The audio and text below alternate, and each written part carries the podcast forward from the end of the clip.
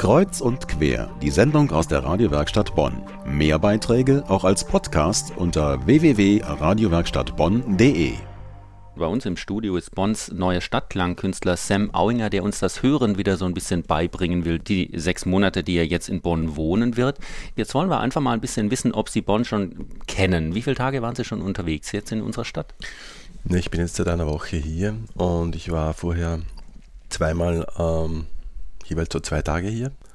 Und man kann natürlich in keinster Weise davon sprechen, äh, dass ich die Stadt kenne. Äh, ich habe ein bisschen meine Hausaufgaben gemacht. Das Bücher gelesen, Zeitung gelesen, Radio gehört? Genau, ich habe erst einmal gibt es ein sehr, sehr wunderbares Buch über die Geschichte von Bonn hier.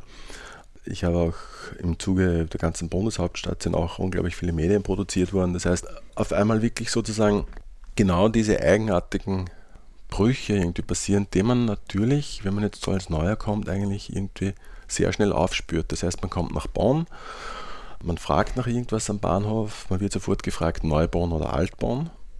Äh, wenn man dann ein bisschen weitergeht, teilt es sich auf in Bad Godesberg, Beutel und Bonn. Das heißt, es ist zum Beispiel, ich hab, bin hier schon alleine, wenn ich gefragt werde, wo wohne ich, äh, dürfte anscheinend Blittersdorf im Bonner Bewusstsein kein so ein schlechter Platz sein. Sag ich jetzt mal. Ja. Äh, ich habe wieder von anderen Kollegen gehört, die in Beutel wohnen, wo die am Anfang, oh, in Beutel wohnt jemand. Was aber eigentlich für einen Außerstehenden komplett unverständlich ist, wenn ich aber jetzt historisch wieder nachgucke und gucke, dass Beutel im Prinzip das Fährwesen einmal hatte, dass man nicht so glücklich über diese Brücke war, denke ich mir, sind da einfach so viele kleine historische Animositäten und Altlasten, die sich da hin und her spielen, und das merkt man einfach in dieser Stadt. Ja. Und da wollen wir jetzt gerade mal gucken, wie gut sie tatsächlich sich vorbereitet haben. Aber ich bin beeindruckt, Bonn durch die Brille eines Mannes, der aus Linz kommt und in Linz und Berlin wohnt. Ich habe einige O-Töne gesammelt, Aufnahmen gemacht. Und jetzt gucken wir einfach mal, ob Sie wissen, wo die ungefähr hingehören. Es geht aber jetzt gar nicht um das alte, um das, das römische Bonn. Es geht um die Dinge, die man heute so finden kann. Wir hören jetzt den ersten O-Ton.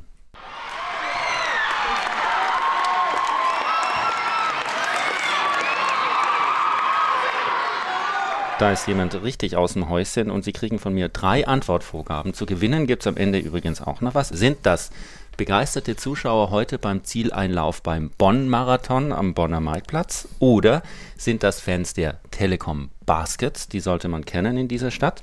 Oder ist das der Bonner Stadtrat, als er erfahren hat, dass es einen neuen Investor für das World Conference Center gibt?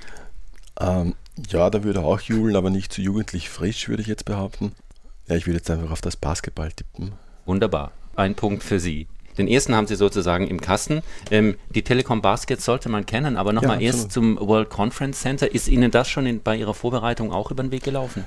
Ja, natürlich ist es über den Weg gelaufen, weil in dem Moment, wo man zum Beispiel sage ich, unter aktuellen News Bonn googelt, äh, dann kriegt man einfach zu 90 Prozent einfach nur zu diesem Thema einfach Dinge, mhm. äh, weil es anscheinend ein riesiger Streitpunkt sowohl in der Stadt ist, aber es ist, äh, muss, möchte aber gleich mal klarstellen, ich habe da überhaupt keine, ähm, ich blicke da überhaupt nicht durch. Ich merke nur, dass anscheinend irgendwas Riesiges gebaut wurde, dass man irgendeine Idee hatte. Dass es äh, fürchterlich schief gegangen ist. Und das ist irgendwie fürchterlich schief gegangen. Verstehen tue ich es wirklich nicht. Spielt denn Politik bei Ihrer Arbeit als Klangkünstler eine Rolle? Ja, Politik spielt natürlich in dem Sinne eine große Rolle, weil äh, Sie sehen es ja hier in der Stadt an der Museumsmeile und Sie sehen es ja auch, wie einfach die ganzen Ministerien und so Dinge angesiedelt wurde. Was einem natürlich hier sofort auffällt, ist, dass außerhalb unterhalb sozusagen des Posttowers, wo dann irgendwie diese große Rheinau beginnt, eigentlich die Stadt das ja wirklich geschafft hat, sich komplett vom Rhein abzuschneiden. Das heißt, es gibt in dieser ganzen Strecke bis darunter einfach nichts, keinen gemeinsamen wirklichen Ort, an dem sich sozusagen die Stadt selbst mit den Rhein verbinden könnte. Jetzt habe ich auf der einen Seite diesen, diesen wahnsinnig bestimmenden Fluss, gleichzeitig degradiere ich ihn aber zu einer reinen Promenadenstrecke. Das hat natürlich was mit politischen Entscheidungen zu tun, mit, mit Bewusstseinsbildungen. Das heißt, ich glaube, heute würde man das heute nochmal planen, würde man natürlich da ganz anders darüber denken, als wie in den 60er und 70er Jahren. Auf jeden Fall für Stadtklang, glaube ich, kann man ohne historische, soziale und politische äh, und ganz am wesentlichsten ökonomischen Zusammenhänge sicher nicht denken. Wir gehen trotzdem nochmal weiter zu was ganz, ganz Aktuellem, zu unserer zweiten Aufnahme und die Frage an Sam Auinger, den Bonner Stadtklangkünstler, was ist das? Gleich kommt das Thema.